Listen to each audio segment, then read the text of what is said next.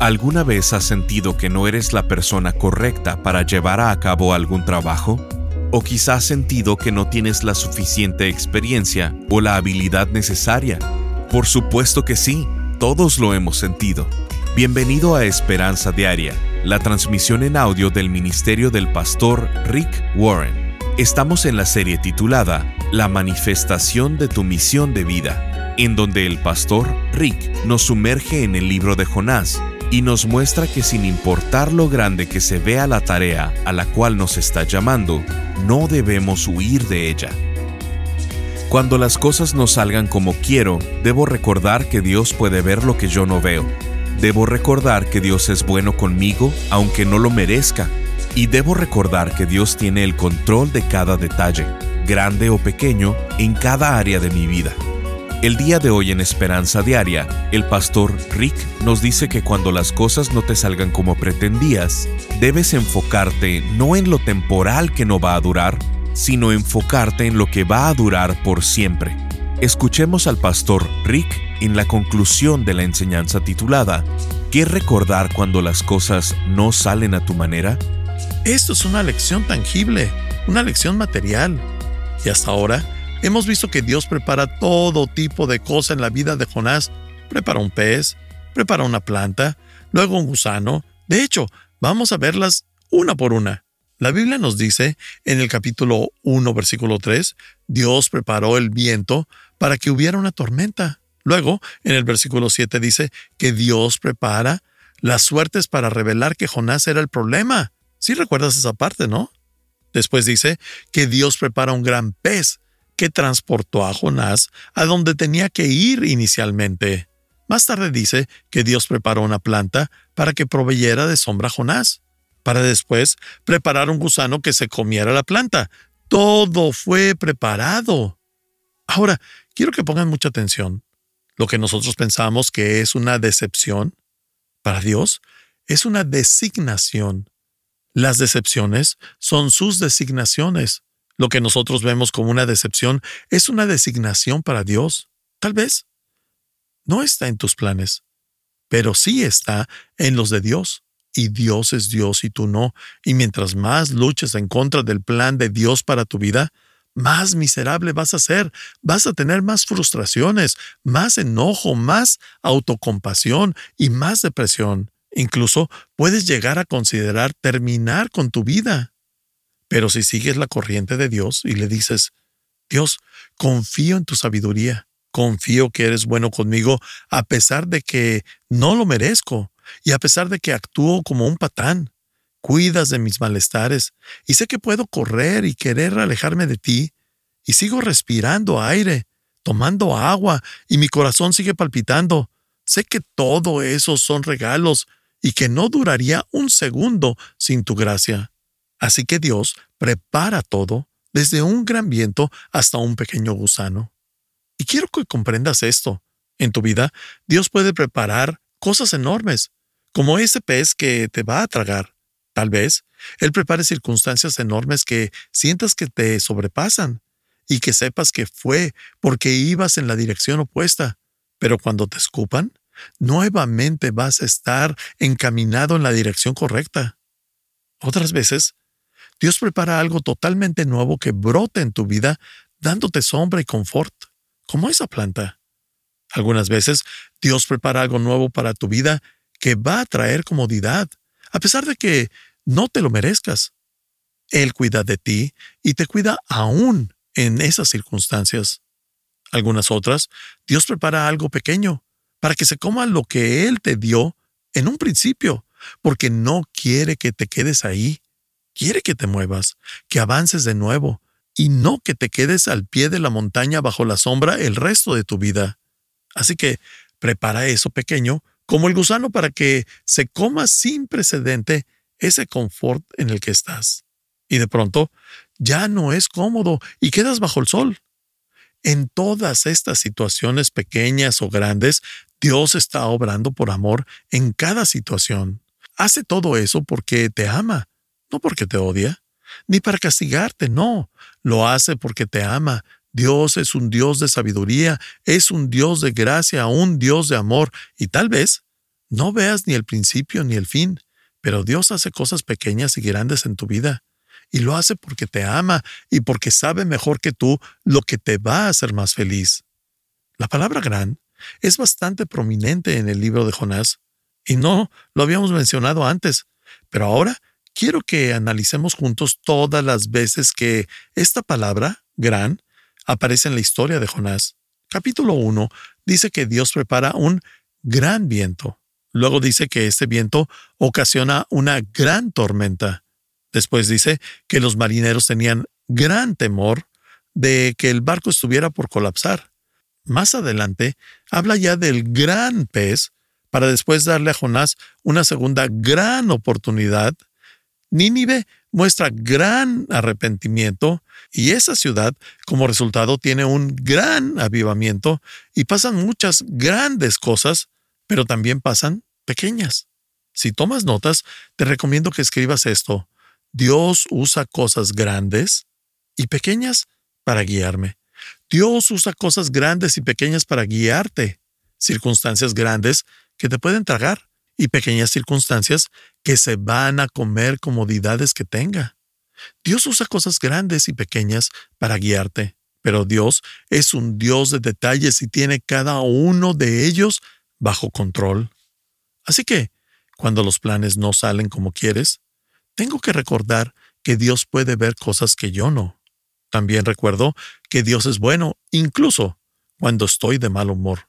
Aunque yo decida ignorar a Dios, Él es bueno conmigo. Debo recordar que Dios tiene el control de cada detalle, de lo pequeño y de lo grande. Él prepara cada detalle. Las decepciones son designaciones. Hay una canción en inglés que habla de que Dios abre caminos. Y me gusta esa canción, porque hay un verso que dice, aunque no pueda verlo, está sobrando. Aunque no pueda sentirlo, está sobrando. Eso es una afirmación de fe. Así que Dios prepara una planta que vive poco para que le haga sombra a Jonás. Luego permite que se marchite la siguiente mañana para darle una lección tangible a Jonás. En Jonás 4.9 dice, ¿Crees que es justo que te enojes tanto porque se secó la planta? le preguntó Dios a Jonás. Claro que sí es justo, respondió Jonás. Es tanta la rabia que tengo que prefiero la muerte. Y nuestro protagonista sigue sin comprender. Pero por eso es el ejemplo perfecto de lo que no tenemos que hacer. Jonás no comprende la moraleja. ¿Cuál es el punto de todo? Si tomas nota, escribe. Lo cuarto que debo recordar es enfocarme en lo que es eterno. Cuando mis planes no salen como quiero, tengo que recordar enfocarme en lo que es eterno. Recuerdo que Dios es bueno conmigo, incluso cuando estoy de mal humor.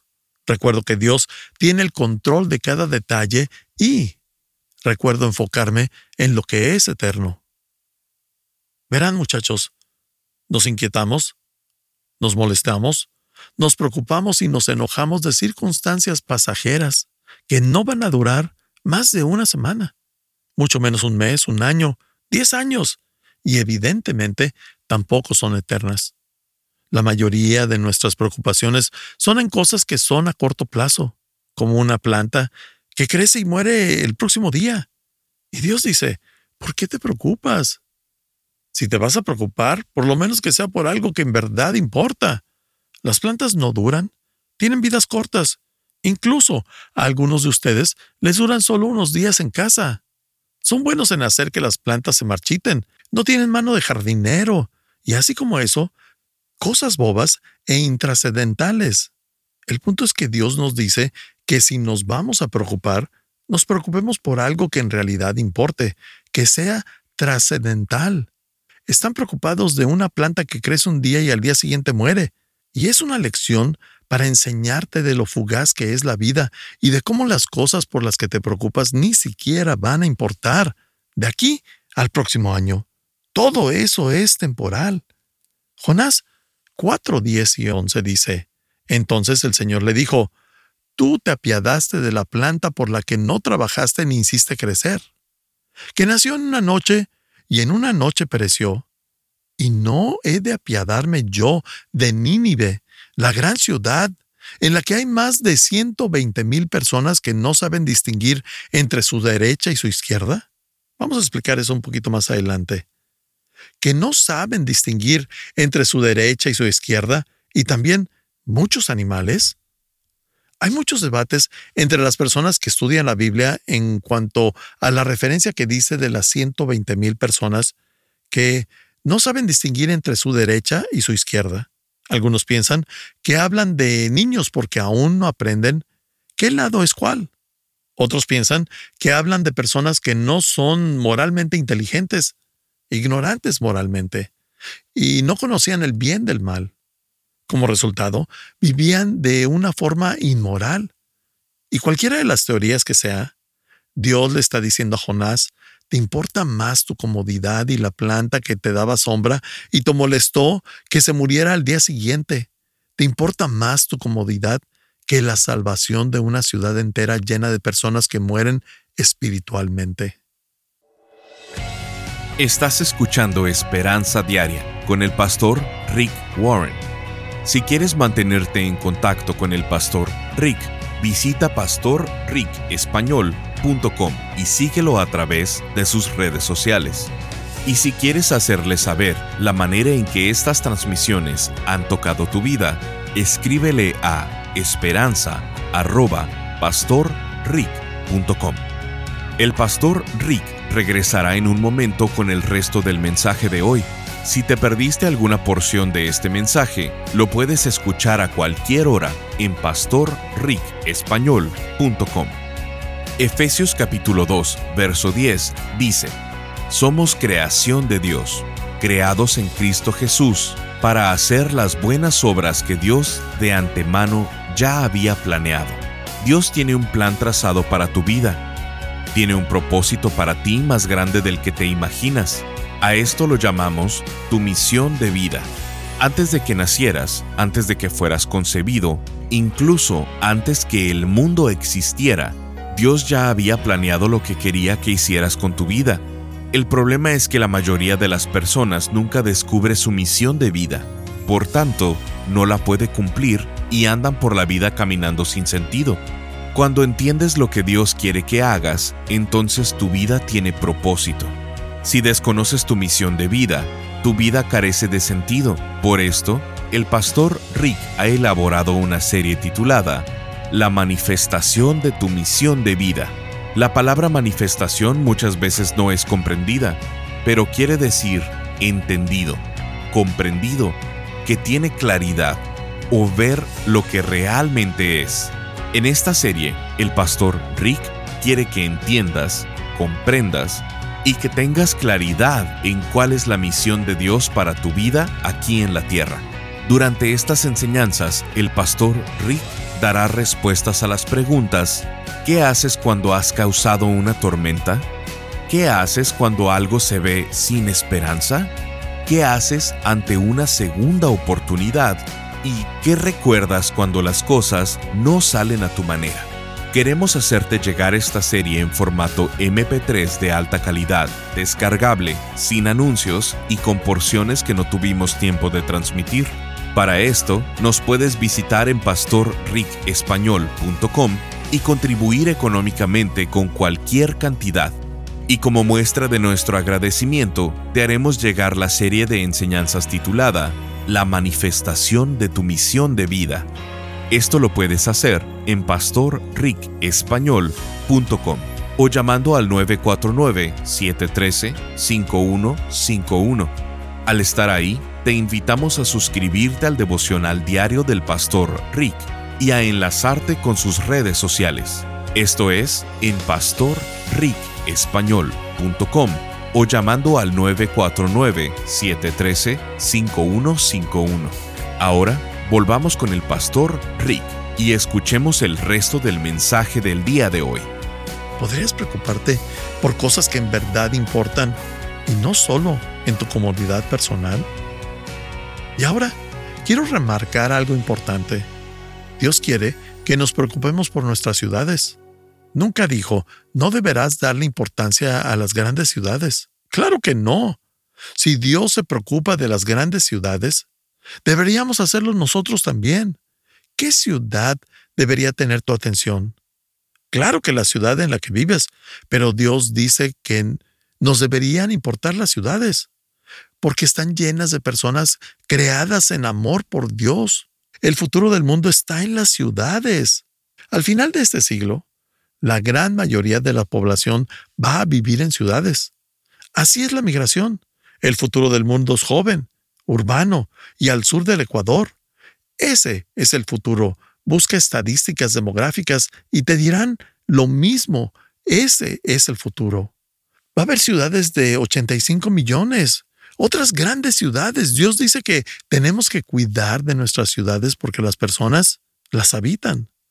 Vamos a ponerlo de otra manera. ¿Qué es lo que más te importa? ¿La planta que te está dando comodidad?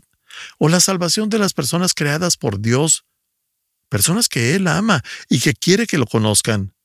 ¿Qué pasaría si en Navidad te preocuparas más por la salvación de las personas que en lo que les vas a comprar de regalo?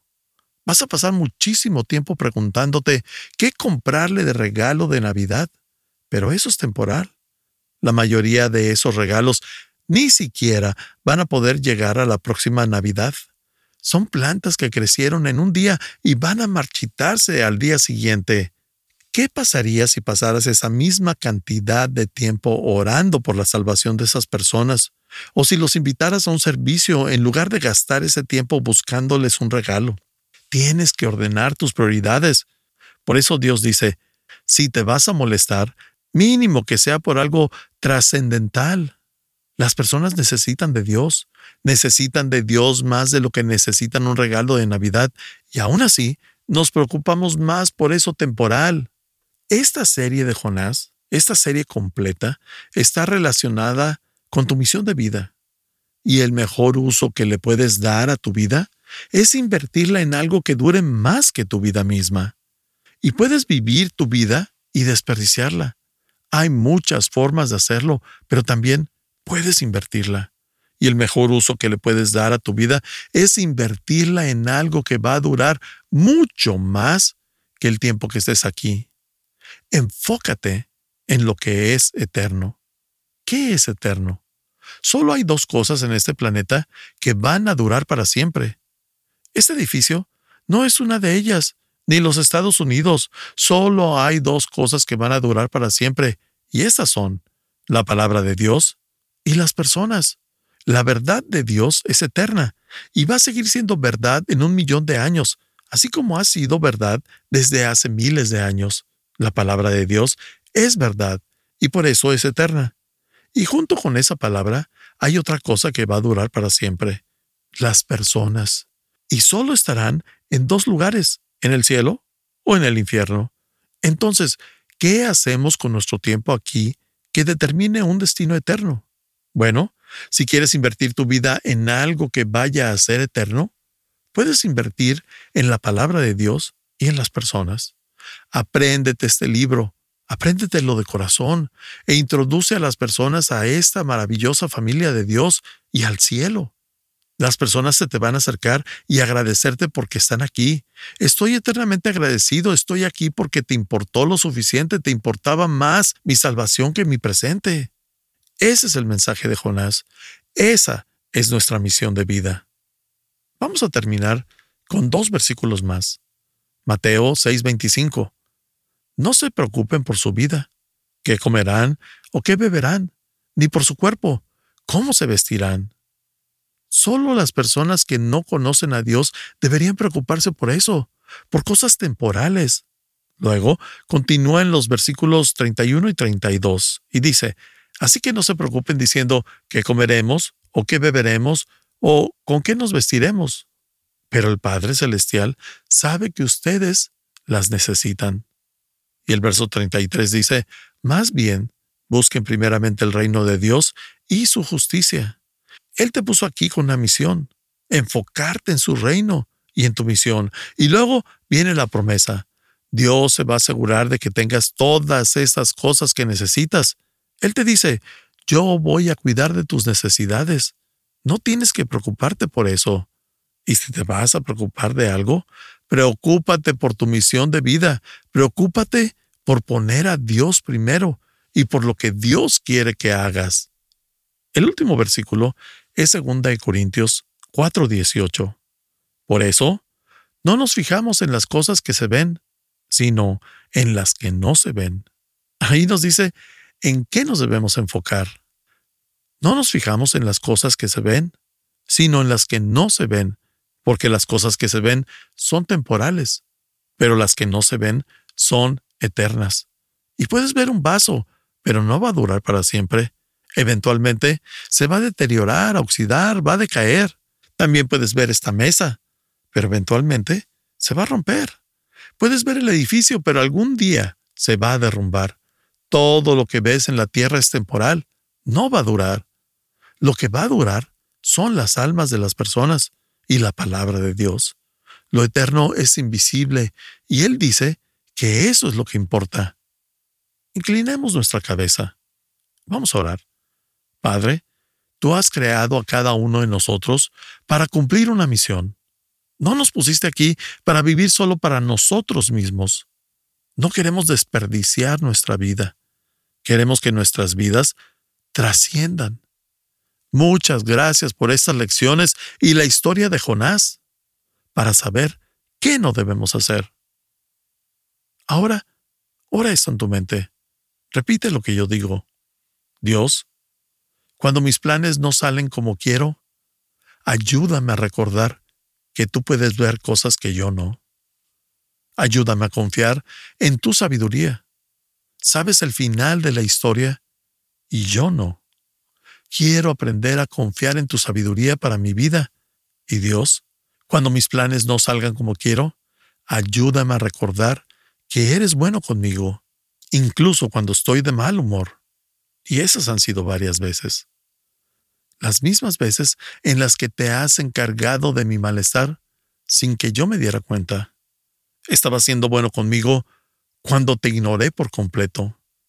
Perdóname y ayúdame a recordar que siempre eres un Dios bueno y que todo lo que haces en mi vida lo haces en amor. Dios, ayúdame a recordar que tienes el control de cada detalle, de las cosas pequeñas y de las grandes. Ayúdame a recordar que lo que yo considero decepciones son tus designaciones. Y Dios, ayúdame a no preocuparme por las cosas que no van a durar y que no son trascendentales. Ayúdame a no preocuparme ni estresarme por cosas temporales, sino a enfocarme en lo eterno, en tu palabra y en las personas. Hoy quiero comprometerme a descubrir, desarrollar y cumplir la misión y el propósito para el que fui creado. Y quiero hacer esto el resto de mi vida. Jesucristo, ven a mi vida y entra en cada cuarto de mi corazón Lléname de tu amor y confianza. Necesito tu perdón. Ayúdame a perdonar a aquellos que me hirieron. Ayúdame a tener gracia con ellos, así como tú tienes gracia conmigo. Señor, hoy voy a soltar a esa persona que me hirió. Sé que probablemente tenga que hacerlo una y otra vez hasta que me sienta mejor, pero hoy inicio este proceso Voy a dejar ir esa situación porque tú me has perdonado también. Gracias por tu gracia y tu perdón hacia mí. Jesucristo, quiero seguirte de ahora en adelante. Oro en el nombre de Jesús. Amén. Estás escuchando Esperanza Diaria. El pastor Rick regresará en un momento para cerrar la transmisión del día de hoy. Este mensaje lo recibimos de Verónica desde Querétaro, México.